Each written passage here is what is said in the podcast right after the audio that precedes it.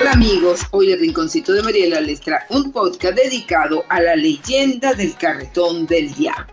Esta leyenda es tan típica de los pueblos tulleros como de otras zonas venezolanas, donde personas dicen escuchar el estruendoso ruido de pisar de los caballos junto a las ruedas de la carreta. Por ello, jóvenes y adultos se mantienen de noche entre sus casas para evitar ser víctimas del llamado carretón del diablo. ¿Qué es el carretón del diablo? Es una vieja carreta arrastrada por caballos y que se escuchaba en la antigua Caracas que no tenía luz eléctrica. Muchos trasnochadores la vieron, algunos murieron, otros se volvieron locos.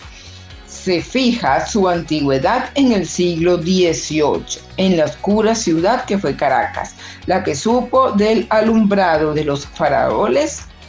de los faroles que por su escaso número dejaban en la penumbra a la mayoría de las calles de entonces, exigiendo por ello a los vecinos que colgaran sus lamparillas en las puertas o ventanas de sus residencias. Al anochecer se les surgía cumplir con esta obligación y se encendían las pequeñas lámparas en los frentes de todas las viviendas, entre las cuales sobresalían por sus barrocos trozos las que se conocían con los nombres de las familias nobles que para habitarlas las habían hecho construir, tales como las de los Echenique, situadas de Cují a Marrón. La de Miranda en la esquina del Padre Sierra, la del Conde de San Javier en la esquina del Conde, la de Don Felipe de Yaguno en la esquina a la que dio su nombre y otras. Hasta alrededor de las nueve de la noche dura la precaria iluminación que era de aceite de coco. Pampardeaban las lamparillas y los faroles a medida que se consumían las últimas gotas del combustible hasta que finalmente la oscuridad se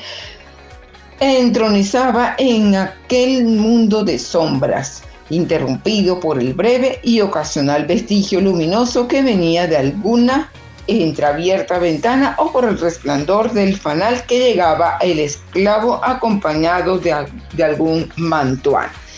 Era ya más avanzada la noche, esa impenetrable oscuridad, el campo apropiado para las visiones cuya vocación tranquilizaría el vivir de los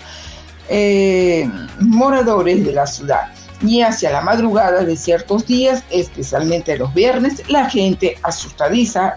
estaba pendiente del más pequeño indicio que pudiera ser considerado precursor de la aparición de la carreta, que según se decía acostumbraba a anunciarse primero por las calles del centro y con un ruido suave que iba poco a poco aumentando hasta llegar a formar un espantoso estrépito como si muchas bestias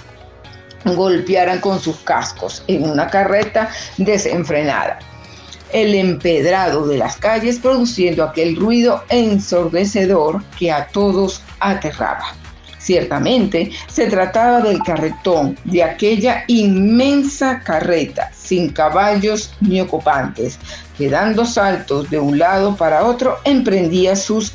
correrías que se prolongaba durante horas y que según algunos se iniciaba en la Plaza de la Trinidad, que sería después llamada Panteón, Descendía una o dos, tres cuadras hasta llegar a Veroes y desde allí se enrumbaba hacia la Candelaria, en cuya plaza desaparecía, aumentando las distintas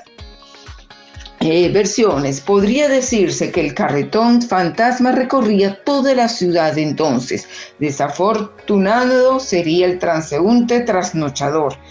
o que por alguna circunstancia tuviera que trajinar por las calles, exponiéndose a la terrible visión, porque